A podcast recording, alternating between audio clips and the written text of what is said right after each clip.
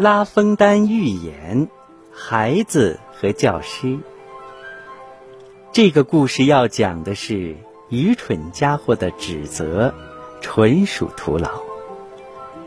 一个小孩在塞纳河边玩耍，不小心掉到了水中。老天保佑，一棵大柳树长在河边，树枝伸到水面，救了那孩子的性命。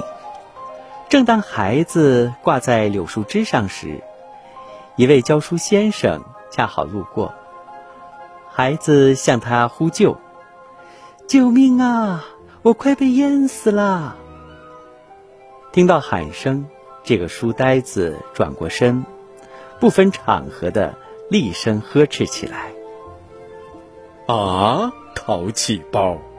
你看你做的傻事，把自己弄成什么样了？你的父母真倒霉，为你这个小混蛋操碎了心。我可真同情他们。”他唠叨了一顿后，才把孩子。拉扯上岸。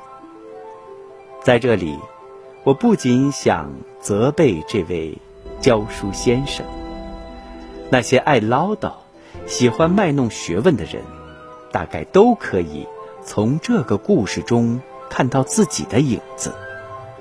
这种人为数不少，因为上帝总是不断的给他们子孙延绵的机会啊。朋友，请先把我从危险中拯救出来，然后再高谈阔论一番也不迟啊。